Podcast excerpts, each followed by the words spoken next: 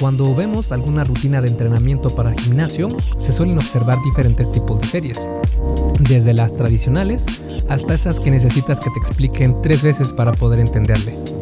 En un programa de entrenamiento, una serie o set, también eh, se le conoce así, se refiere a un número determinado de repeticiones antes de tomar un descanso. Así, por ejemplo, cuando te mencionen tres series de 8 repeticiones, entonces las traducirías de esta forma. Serie 1, 8 repeticiones, de, 8 repeticiones del ejercicio, descanso. Serie 2, 8 repeticiones del ejercicio, descanso. Serie 3, 8 repeticiones del ejercicio, descanso. Bastante sencillo, ¿verdad? Pero, ¿qué pasa si en tu programación ves algo como esto? 4 series de aproximación, 3 series cluster de 8 repeticiones, 3 series descanso pausa, 3 series drop set y 2 series AMRAP. Lo más probable es que veas la hoja de tu rutina y después vuelvas a ver a tu coach con cara de por favor ayúdeme, señor entrenador. Así que por eso en este episodio del podcast te voy a mostrar cuáles son los tipos de serie que más se utilizan en las rutinas para gimnasio para que sí sepas a la perfección cómo hacer cada tipo de serie. Y antes de comenzar, te invito una vez más a que te unas a Fase 1 Origen, mi curso en línea para aquellas personas que van comenzando su travesía en esto de mejorar su nutrición, mejorar su salud, mejorar su entrenamiento o comenzar a entrenar porque muchas veces solemos irnos por lo, solemos irnos por lo más extremo, lo más eh, difícil, porque pensamos que eso va a ser mejor y la realidad es que no. La realidad es que necesitamos un programa que sea sostenible en el tiempo y para eso nada extremo es la mejor ruta. Si quieres conocer qué es lo que incluyen estos cursos, puedes ir a esculpetucuerpo.com, diagonal fase 1, todo junto, sin espacio, y el número 1 con número, no con letra, fase 1. Entonces te dejo con el episodio número 227 de la arte y ciencia del fitness, el podcast de. Yo soy Mike García y te veo en dos segundos.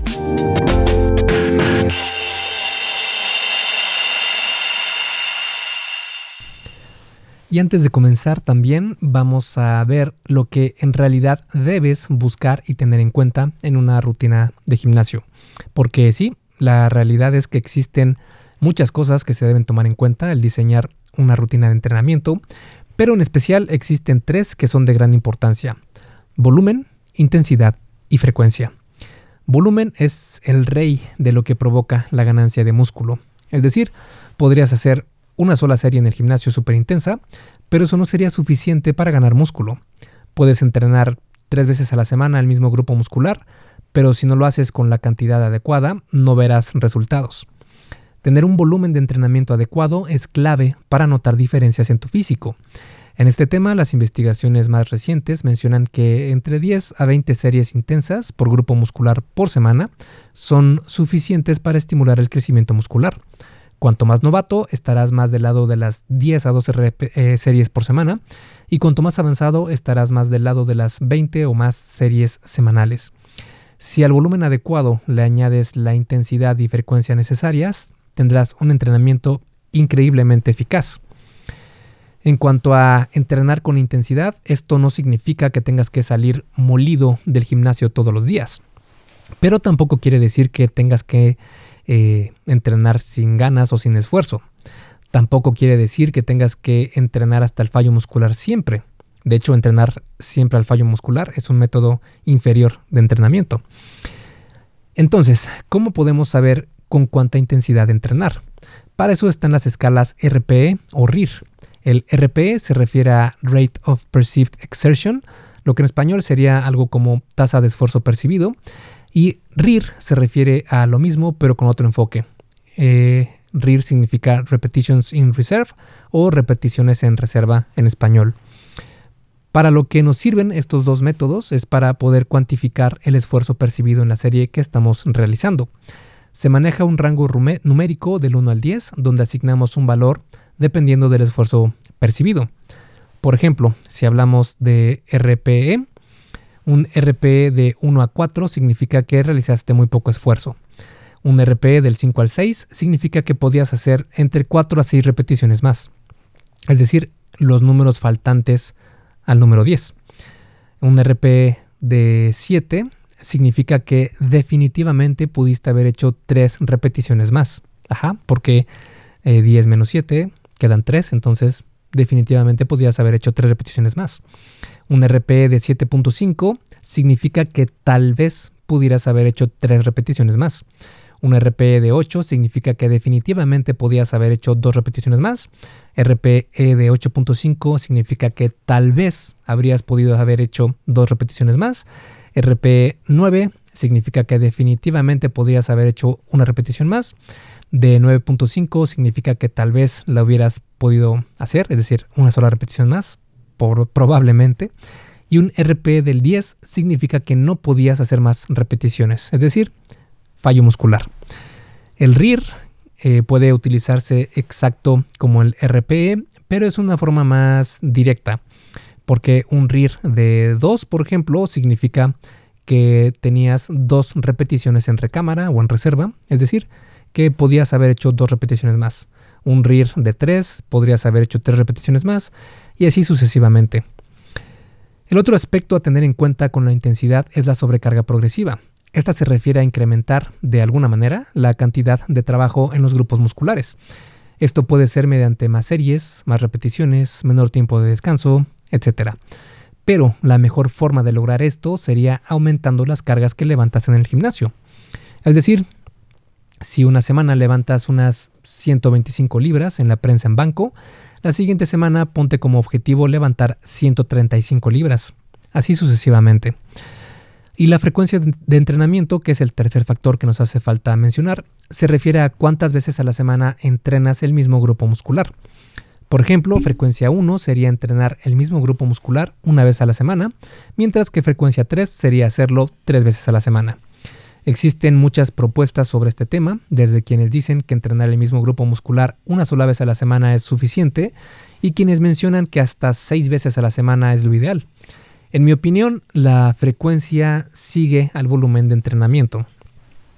Es decir, que si eres principiante y no necesitas más de, digamos, 10 series a la semana, entonces la frecuencia 1 puede ser opción porque en una sola sesión realizar 10 series eh, no es mucho problema. Pero si eres avanzado y necesitas 20 series de entrenamiento para el mismo grupo muscular, lo ideal sería dividirlo en frecuencia 2 o 3 para poder manejar mejor ese volumen de entrenamiento. Esto es así porque le das más oportunidad a tus músculos de recuperarse y puedan ejercer más fuerza cuando sea el momento de hacerlo. Y en personas que entrenan de forma natural, es decir, sin ayuda de esteroides, la ganancia de fuerza es fundamental para crecer muscularmente. Dicho esto, los estudios muestran que es mejor tener una frecuencia de entrenamiento mayor a 1, de hecho, un análisis realizado por Greg Knuckles, que es uno de los mayores contribuyentes del fitness basado en ciencia, encontró que a igualdad de volumen hay más ganancia muscular si se entrena el mismo grupo muscular con más frecuencia a la semana. Así lo han demostrado también otros estudios sobre la frecuencia de entrenamiento. Este tema es algo bastante complejo y de hecho tengo un artículo que lo explica más en detalle en esculpetucuerpo.com. Eh, si quieres revisarlo, puedes checar en el buscador cuántas veces entrenar el mismo músculo científicamente comprobado. Ese es el título del artículo por si quieres darte una vuelta por esculpetucuerpo.com y ahí vas a encontrar más sobre este tema. Pero para no alargar demasiado este episodio, podemos resumir que entrenar el mismo grupo muscular dos veces a la semana es una muy buena opción. Y listo, ya tienes una idea bastante acertada de lo que debes tomar en cuenta al diseñar un programa de entrenamiento. Es necesario que tengas esta información antes de comenzar a analizar los diferentes tipos de series de entrenamiento. Así podrás identificar el por qué un tipo de serie es mejor que otro o bien cuándo utilizar cada tipo de serie. Y comenzamos con las series más conocidas y son las series tradicionales. Estas son las normales, digamos, las que hacemos la gran mayoría de personas que entrenamos. Y eh, esto significa que hacemos una serie de un ejercicio, y descansamos un tiempo determinado al terminar esa serie. Un ejemplo de este tipo de series sería este. Primera serie de prensa en banco inclinado con barra, 4 a 6 repeticiones, descansamos. Segunda serie de prensa en banco inclinado con barra, de 4 a 6 repeticiones, descansamos y así sucesivamente. ves que también menciono un rango de repeticiones y no un número fijo. Esto se debe a que con este tipo de series lo ideal es entrenar en un rango de repeticiones que te permita hacer ese número, ese número de repeticiones con buena forma. Una vez que alcances el máximo número de repeticiones en ese rango con buena técnica y quedándote a una o dos repeticiones del fallo muscular, es decir, un RPE de 8.5, entonces es momento de aumentar en lo mínimo posible la carga que levantas. Por ejemplo, si en tu programación tienes por objetivo hacer tres series de 4 a 6 repeticiones de sentadilla con barra, harías esto. Sentadilla con barra, 5 eh, repeticiones con 125 libras, descanso. Segunda serie, sentadilla con barra, 6 repeticiones con 125 libras, descanso. Aquí, como lograste hacer esas 6 repeticiones, que es el límite en el rango, es decir, el límite alto en, ese rango, entonces, en este tiempo de descanso, aumentas la carga en la barra a 135 libras, que significan 5 libras de cada lado, un disco de 5 libras por cada lado. Ya, ah, y ahora harías la tercera serie, sentadilla con barra, pero únicamente 4 repeticiones porque ya lo estás haciendo con 135 libras y eso muy probablemente haga que eh, tengas que eliminar algunas eh, repeticiones porque es más pesado y tomas tu descanso. Como puedes notar, no existe gran ciencia con este tipo de series, pero eso no significa que sea un método inferior de entrenamiento. De hecho, es un esquema probado a lo largo del tiempo y puede sonar como un tipo de serie aburrido, pero en realidad es sumamente efectivo y en mi opinión es el esquema perfecto para la gran mayoría de personas. Después vamos a hablar sobre las series de aproximación y estas son series que, como su nombre lo indica, sirven para aproximarse a un peso en específico. Así se utilizarán cargas inferiores a la que vas a utilizar en tu primer ejercicio, aumentándolas para aproximarse al peso real que tienes como objetivo. Por ejemplo, digamos que tu entrenamiento tienes planeado realizar prensa en banco con 175 libras. Entonces, para tu calentamiento con series de aproximación, puedes hacer algo así. Serie 1 con solo la barra por 10 repeticiones, descanso de un minuto.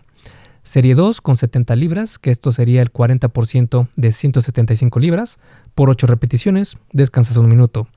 Serie 3 con 105 libras, que sería el 60% de las 175 libras, por 6 repeticiones, descansas un minuto. Serie 4 con 140 libras, que sería el 80% de 175 libras, por 6 repeticiones descanso de 3 minutos y después comenzar con las 175 libras planeadas en la rutina. Este tipo de series se utiliza más que nada cuando se está calentando en preparación para el entrenamiento. O bien, si estás probando cuánto peso máximo puedes cargar, las series de aproximación te ayudan a ir preparando a tu cuerpo para probar tu 1RM o la repetición con el máximo peso que podrías cargar. Después tenemos a las series isométricas. Estas son aquellas donde no existe una flexión o extensión de articulaciones. Más bien lo que se da es una tensión de un músculo, pero sin elongación ni contracción. El ejemplo más claro de este tipo de series son las planchas, que es este ejercicio donde estás acostado en el suelo boca abajo y la punta de tus dedos está en contacto con el suelo y tus codos o manos también están en contacto con el suelo y únicamente. Todo tu cuerpo está suspendido eh, soportándose con tus codos o manos y con la punta de tus pies y estás formando una línea lo más eh, rígida posible desde tus pies a tu cabeza para hacer una especie de tabla. Este entrenamiento es para toda la zona abdominal todo el núcleo de tu cuerpo. Y precisamente es un tipo de contracción isométrica porque sí se están tensando tus músculos, especialmente en el núcleo de tu cuerpo, pero no se están ni elongando ni contrayendo. Entonces es una contracción isométrica. Por lo general son recomendadas solo para ciertos grupos musculares y suelen utilizarse más que nada a los de entrenamiento del núcleo del cuerpo, como te comentaba con los eh, grupos musculares del abdomen como el transverso abdominal. O bien para quienes tienen también alguna lesión y no pueden realizar mucho movimiento.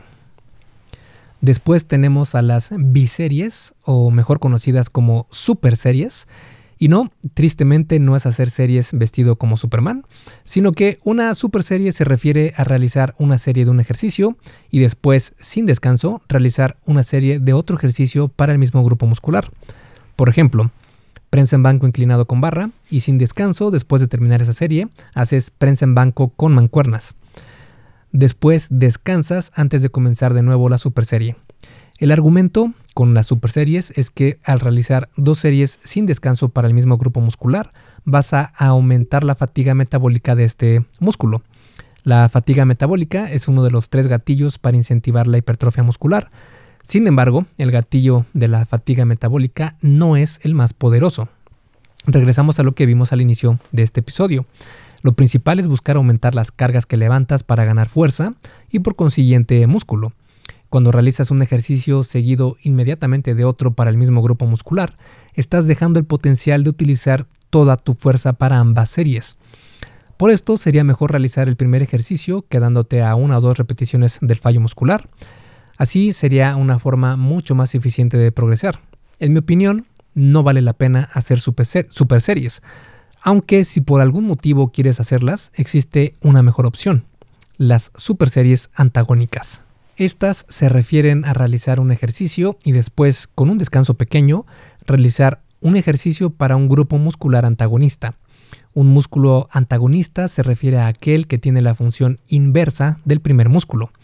Por ejemplo, la prensa en banco es un ejercicio de empuje horizontal, por lo que su antagonista sería el remo con barra, porque es un ejercicio de jalón horizontal. La idea entonces es emparejar dos ejercicios que no compitan entre sí. De esta manera podrías emparejar, digamos, la prensa en banco con barra con alguno de estos ejercicios. Extensión de piernas, elevación de pantorrillas, flexión de isquiotibiales, elevaciones laterales de hombros, dominadas, remo con barra, etc. Es decir, siempre y cuando los ejercicios no estimulen los mismos grupos musculares, pueden ser emparejados en las superseries antagonistas. Un ejemplo de superseries antagonistas sería este. Digamos que el grupo protagonista sería el pectoral y el antagonista la espalda. Entonces, prensa en banco con barra, que es el pectoral, eh, bueno, un ejercicio de pectoral, harías una serie de 8 repeticiones. Descansas únicamente un minuto o minuto y medio. Después haces remo con barra, que es el grupo antagonista, que es de espalda. Haces una serie de 8 repeticiones, descansas un minuto o minuto y medio. Después vuelves a hacer prensa en banco con barra, Igual, una serie de 8 repeticiones, descansas un minuto o minuto y medio. Remo con barra, una serie de 8 repeticiones, descanso de minuto, minuto y medio. Después prensa en banco con barra. Y así sucesivamente. Es buena idea descansar aunque sea un minuto entre super series antagonistas. Este tipo de serie es bastante conveniente en días donde entrenas grupos musculares antagonistas para no pasar tanto tiempo en el gimnasio. Esto incluso se demostró en un estudio de la Universidad de Ballarat, donde los participantes terminaron su entrenamiento en menor tiempo y cargaron la misma cantidad de peso o incluso más que con las series tradicionales. Si quieres conocer más sobre estas series eh, emparejadas antagonistas, puedes checar el artículo que tengo en Esculpe tu cuerpo sobre este tema. Otro tipo de series son las prefatiga, también conocidas como series preagotamiento. Estas son series que se realizan antes de tu serie real con el objetivo de fatigar a un músculo en específico antes de las series programadas. El argumento es que cuando se realicen ejercicios compuestos, que son los que incluyen a varias articulaciones en un mismo ejercicio, como la sentadilla por ejemplo, algunos músculos se fatigan antes que otros. Eso podría obstaculizar de alguna manera el entrenamiento adecuado del músculo que en realidad quieres entrenar. Por ejemplo, en el ejercicio de prensa en banco, al estimular el pectoral, deltoide anterior y tríceps en el mismo ejercicio, puede ser que uno de esos músculos se fatigue antes que el pectoral. Así se podrían añadir series de un ejercicio aislado de pectoral, como los flies, por ejemplo, para prefatigar al músculo más grande y fuerte, y así no sea limitado por los otros músculos. Un ejemplo de cómo quedarían las series prefatiga sería así. Flies con mancuerna, prensa en banco inclinado con mancuerna y descanso. Después otra serie de flies con mancuerna, después una serie de prensa en banco inclinado con barra, después descanso. Así sucesivamente. Como podrás darte cuenta, es una especie de super serie, pero con un objetivo diferente, fatigar al músculo más grande y fuerte. El argumento es bueno, pero todavía no hay evidencia que muestre que sea un método superior de entrenamiento. De hecho, al parecer es inferior a las series tradicionales. Hey, rápidamente, antes de seguir con el episodio, ¿me harías un favor? Si te está gustando lo que estás escuchando en este podcast, puedes compartirlo en tus redes sociales. Basta con que tomes una captura de pantalla o te tomes una foto y compartas la publicación en Facebook, Instagram o en cualquier otra red social mencionando el podcast El Arte y Ciencia del Fitness. Porque simplemente con que hagas esto, que realmente no te lleva más de un minuto, me ayudas un montón a que Esculpe tu cuerpo crezca y podamos cambiarle la vida a muchas más personas. Y si haces esto, no olvides etiquetarme en la publicación para que pueda agradecerte personalmente. En Facebook estoy como blog Esculpe tu cuerpo y en Instagram como Esculpe tu cuerpo. Vale, sigamos entonces donde nos quedamos en el episodio. También existen las series contrarias a la anterior, es decir, que en lugar de realizar un ejercicio aislado antes de tus series regulares, haces lo mismo pero después. Estas series son conocidas, como post-fatiga. Con esto harías, por ejemplo, prensa en banco inclinado con barra y después flies con mancuernas. Descanso. Después otra serie de prensa en banco inclinado con barra. Después otra serie de flies con mancuerna. Después descanso y así sucesivamente. Este tipo de serie suena algo más convincente porque pone mayor importancia al ejercicio compuesto. Menciono esto porque al realizar primero el ejercicio compuesto podrás ejercer más fuerza y sobrecarga progresiva. Aún así, la evidencia sobre este tipo de series y su eficacia en comparación con las series tradicionales sigue siendo confusa. Después están las triseries. Estas se refieren a realizar un ejercicio seguido de otro y otro más, haciendo tres ejercicios para el mismo grupo muscular en total, sin descanso entre ellos. Solo podrás tomar el tiempo de descanso cuando hayas terminado los tres ejercicios. Un ejemplo de triserie para pectoral sería así. Primera serie, prensa en banco inclinado con barra, después sin descanso, prensa en banco con mancuernas, después sin descanso, fondos de pecho. Una vez terminadas estas tres series, ahora sí descansas unos dos minutos y vuelves a repetir una triserie. En el ejemplo puedes darte cuenta que se escogieron ejercicios que trabajan los mismos grupos musculares. Yo no soy tan fan de las triseries porque estas incrementan el esfuerzo percibido en las series, lo cual puede interferir con el RPE y la sobrecarga progresiva. Además, el hecho de no descansar entre series es una pésima idea. Menciono esto porque en los estudios se ha demostrado de manera muy clara que descansar más es mejor para obtener ganancias de fuerza y de músculo. De hecho, los estudios muestran que hacer triseries es inferior en cuanto a la ganancia de fuerza, velocidad y potencia en comparación con las series tradicionales. También tenemos a las series gigantes, esto es ir un paso más allá de las triseries. Este tipo de series se refiere a hacer 4 a 5 ejercicios para el mismo grupo muscular sin descanso entre ellos. Una serie gigante se vería así. Peso muerto, después pull downs, después remo con barra, después remo a una mano con mancuerna y después arrastre de cable a rostro. Únicamente después de hacer todos estos ejercicios tomarías un descanso. Si te das cuenta, los ejercicios más demandantes están al principio de la serie gigante y conforme vas avanzando va disminuyendo esta dificultad de los ejercicios. Esto es para intentar hacerla algo menos demandante aunque siguen sufriendo de lo mismo que las triseries al fatigar demasiado los músculos sin darles oportunidad de ejercer toda la fuerza que podrían. Además de que acapararías una gran cantidad de equipo, provocando las miradas de desaprobación de todos los miembros del gimnasio. Mismas anotaciones que con las triseries no son lo más recomendable. Algo parecido a las series gigantes serían los circuitos.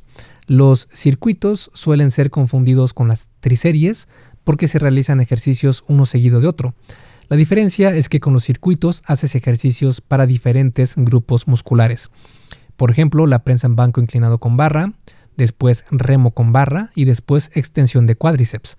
Como puedes ver, son bueno, se escogen grupos musculares que no compiten entre sí, algo parecido a lo que pasa con las series antagónicas. Otras diferencias que tienen los circuitos es que suelen organizarse con 5 o 6 ejercicios y añadiendo algún ejercicio cardiovascular. Así podrías organizar un circuito de esta manera, avanzando un ejercicio tras otro sin descanso. Inicias con prensa en banco inclinado con barra, después remo con barra, después burpees, después sentadillas con mancuerna, después prensa de hombro con mancuernas, luego jumping jacks y después descanso. Una vez terminado este descanso, vuelves a comenzar el circuito.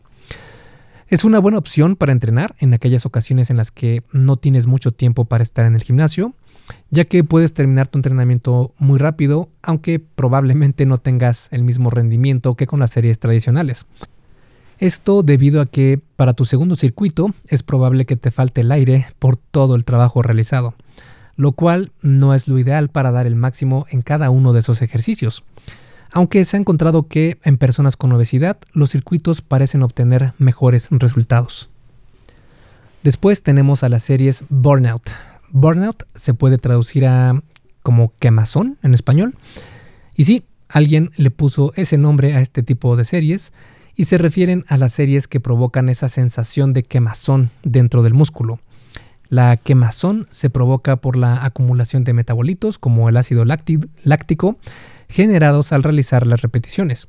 Para realizar este tipo de serie tienes que hacer una serie regular y al finalizar añadir un número de repeticiones del mismo ejercicio pero con rango de movimiento parcial. Por ejemplo, digamos que estás haciendo la prensa de piernas, que es este ejercicio donde te acuestas boca arriba en una máquina y frente a ti tienes una plataforma, la cual eh, ahí pones los pies y lo que haces es hacer una especie de sentadilla pero hacia arriba, es decir, llevando tus pies hacia, hacia ti, hacia abajo y después hacia arriba para levantar el peso.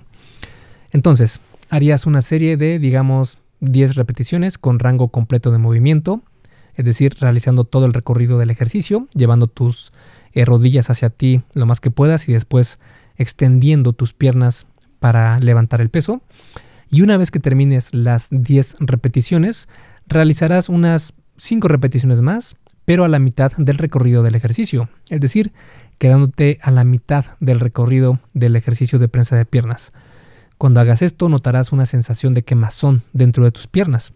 Este tipo de series no es recomendable por varias razones. Uno, porque incentiva demasiado a la fatiga muscular. También su principal objetivo es la fatiga metabólica, que ya habíamos mencionado que no es lo más eficiente. También al realizar un rango de movimiento incompleto, no estarás generando las mismas adaptaciones musculares en todos los músculos activados.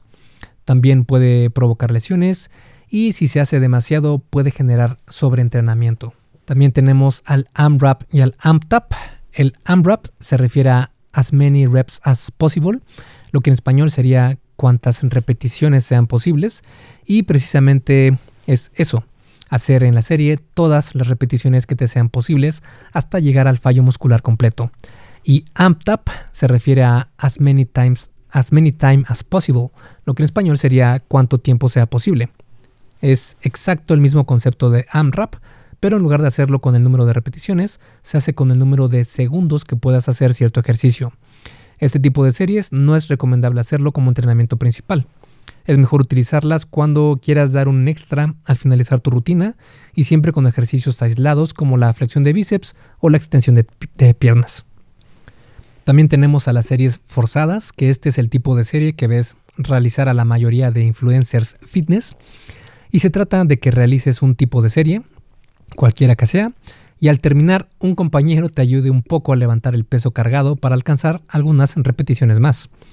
A pesar de que se ve que se están ejerciendo, están ejercitando y dando todo de sí y ejerciendo muchísimo esfuerzo y de que sufren con cada serie, la realidad es que no son tan efectivas como se podría pensar.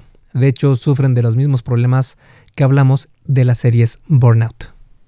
Después tenemos a las series Descanso-Pausa, que este tipo de series se refiere a realizar una serie hasta el fallo muscular o cerca de él, después descansar unos 20 a 30 segundos, después realizar otra serie cercana al fallo con el mismo descanso, así sucesivamente hasta alcanzar el número de series totales.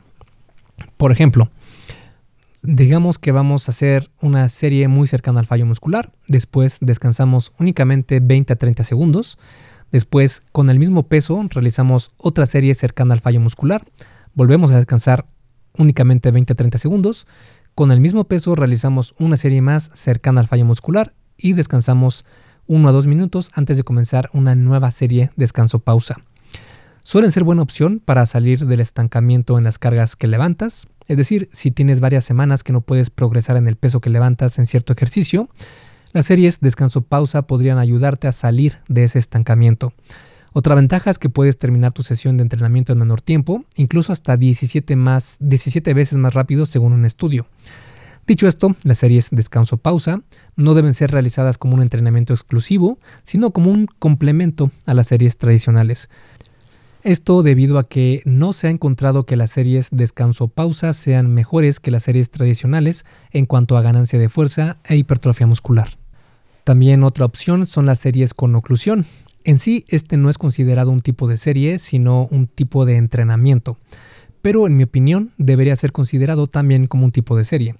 El entrenamiento con oclusión, también conocido como kaatsu, se refiere a la práctica de entrenar levantando peso, pero con las extremidades en restricción de flujo sanguíneo. Como sabemos, la sangre es el sistema de reparto del cuerpo, llevando oxígeno, nutrientes, glucosa, hormonas y otros compuestos para que puedan ser utilizados por todo tu organismo. Tu cuerpo tiene dos vías por las cuales enviar y regresar la sangre a los músculos. Una son las arterias, que son las que llevan la sangre a los músculos y otras áreas del cuerpo, y las venas, que estas son las que regresan la sangre al corazón.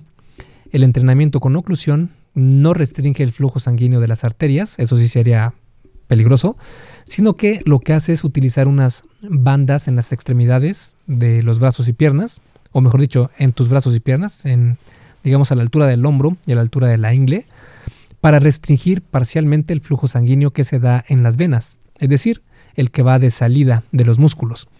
La ventaja es que este tipo de serie engaña de alguna manera a tus músculos a que piensen que estás utilizando peso mucho más pesado del que realmente estás levantando.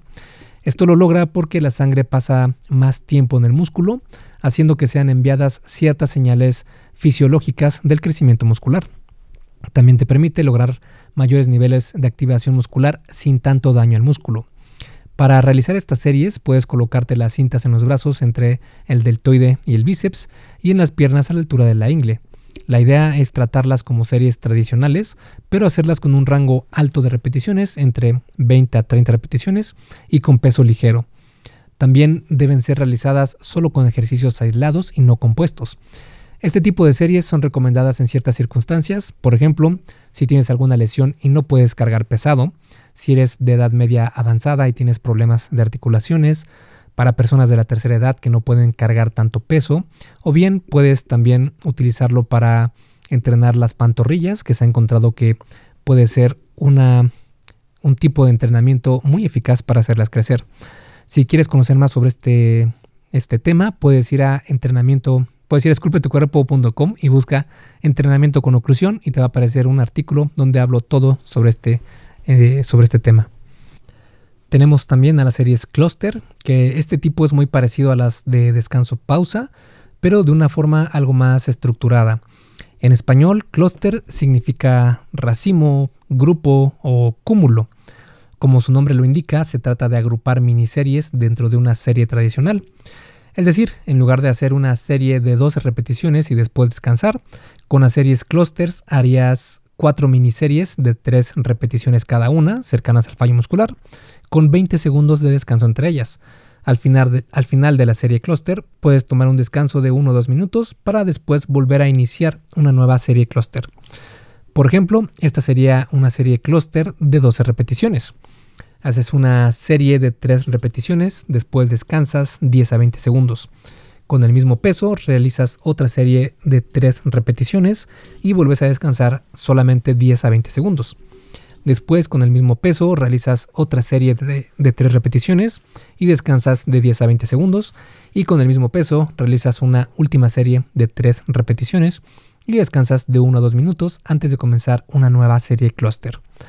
La desventaja de las series cluster es que los entrenamientos suelen tardar mucho más que con series tradicionales. Además, un estudio encontró que las series cluster fueron menos efectivas que las series tradicionales. En cuanto a las ventajas, si comparamos las cluster con las descanso-pausa, es que las cluster sí puedes hacerlas con ejercicios compuestos. Además, al igual que las series descanso-pausa, las series cluster pueden ayudarte a romper con estancamientos en las cargas que levantas. Ya que al realizar miniseries con descanso entre ellas, puedes tener mayor recuperación para poder romper con ese estancamiento en las cargas que levantas. También tenemos a las Mayo Reps, que este tipo de series son sumamente parecidas a las series Cluster, aunque la diferencia está en que con las series de Mayo Reps o Mio Reps no se utiliza un número de repeticiones fijo por miniserie, sino que puede ser variable dependiendo de los niveles de fatiga. Por ejemplo, para una serie Mayo Rep de 12 repeticiones, harías esto. La primera serie sería de 6 repeticiones, con un descanso mínimo de 10 a 20 segundos únicamente. Con el mismo peso realizas otra serie de 3 repeticiones, descansas 10 a 20 segundos. Con el mismo peso realizas otra serie de 2 repeticiones únicamente, descansas 10 a 20 segundos y con el mismo peso realizas una serie de una repetición y descansas 1 a 2 minutos antes de comenzar una nueva serie cluster. Después tenemos a los drop sets. La palabra drop significa soltar en español o dejar caer y hace referencia precisamente a soltar algo del peso que estás cargando en la serie. La manera en la que se realizan estas series es escogiendo una carga pesada con la que puedas realizar pocas repeticiones llegando casi al fallo muscular. Después sueltas algo de la carga, o dicho de, otra manera, reduces el peso que estás levantando. La disminución suele ser en decrementos del 20 al 25% de la carga total y continúas realizando repeticiones hasta llegar casi al fallo de nuevo. Una vez más, reduces la carga y continúas haciendo repeticiones casi al fallo muscular. Un ejemplo de cómo sería un drop set sería así. Eh, digamos que el ejercicio con el que vas a hacer este tipo de serie son las extensiones de piernas con 100 libras por 8 repeticiones y cercano al fallo muscular. Sin descanso lo que haces es bajar el peso a 80 libras, que sería el 20%, y haces el mismo ejercicio pero con repeticiones al fallo. Una vez que termines, que ya no puedas dar ni una repetición más, vuelves a bajar el peso, digamos que ahora a 60 libras, y vuelves a hacer repeticiones al fallo. Una vez que termines esto, descansas. Se suelen elegir ejercicios accesorios y en máquina para que el decremento de la carga se haga mucho más fácil y rápido, porque la idea es que parezca que es una serie muy larga y no varias miniseries. Además, intentar hacer este tipo de series con ejercicios compuestos, como el peso muerto, sería demasiado fatigante y peligroso para poder tener un buen desempeño en tu sesión de entrenamiento. La evidencia científica ha encontrado que este tipo de series no es mejor que las tradicionales, siempre y cuando el volumen de entrenamiento sea el mismo. En lo que sí tiene una ventaja es que puede ser más eficiente en cuestión de tiempo de entrenamiento, ya que puedes acabar la sesión en mucho menor tiempo. También es buena opción si estás en un estancamiento en las cargas que levantas, porque puede añadir más volumen de entrenamiento con diferentes intensidades. Después tenemos a las pirámides, que estas son muy conocidas en los gimnasios, pero la más eh, conocida es la pirámide ascendente. En esta se hacen un número determinado de series, que pueden ser de 3 a 5, donde en cada serie se va aumentando la carga a levantar y disminuyendo el número de repeticiones. Por ejemplo, tu primera serie sería 15 repeticiones con 50 libras. Descansas. Después, serie 2, 10 repeticiones con 90 libras. Es decir, se baja el número de repeticiones y se aumenta el peso. Descansas. Después, serie 3, 8 repeticiones con 125 libras. Descansas. Después, serie 4, 5 repeticiones con 155 libras. Descansas.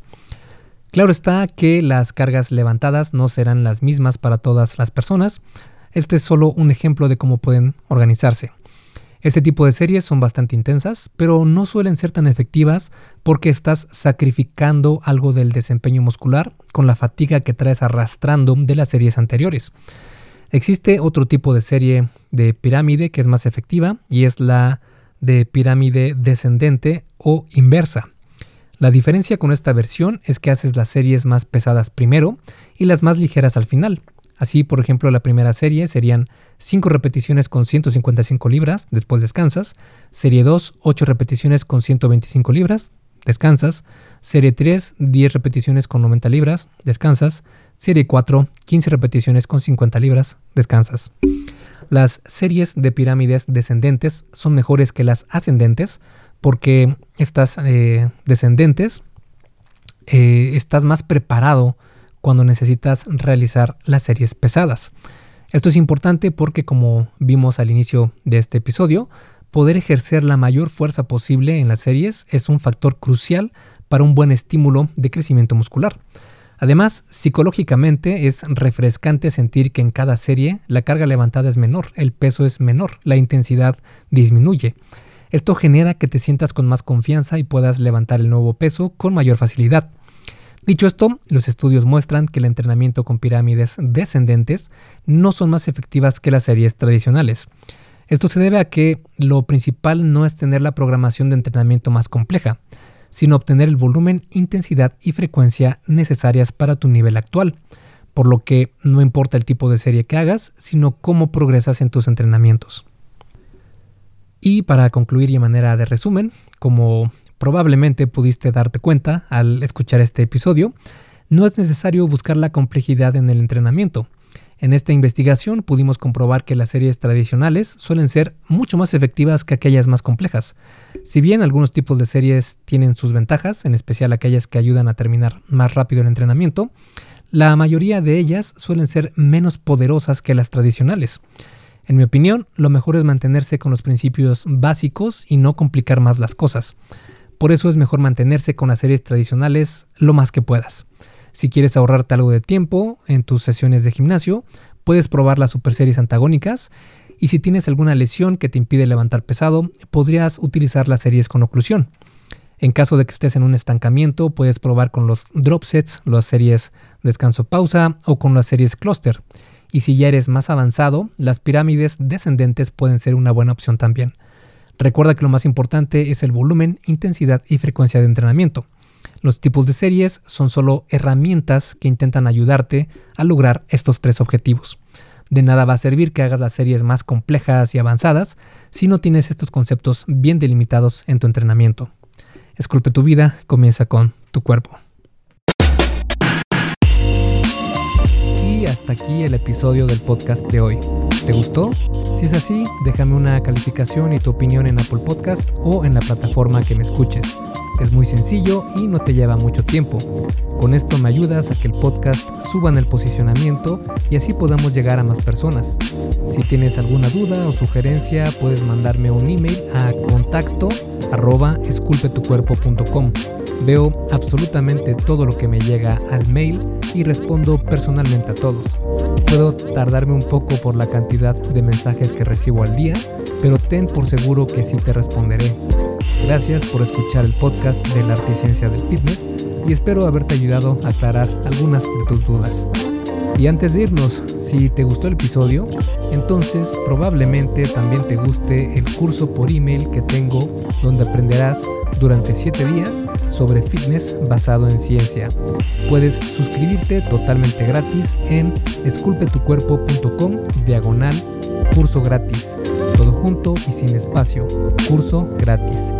Me despido y nos vemos en el siguiente podcast.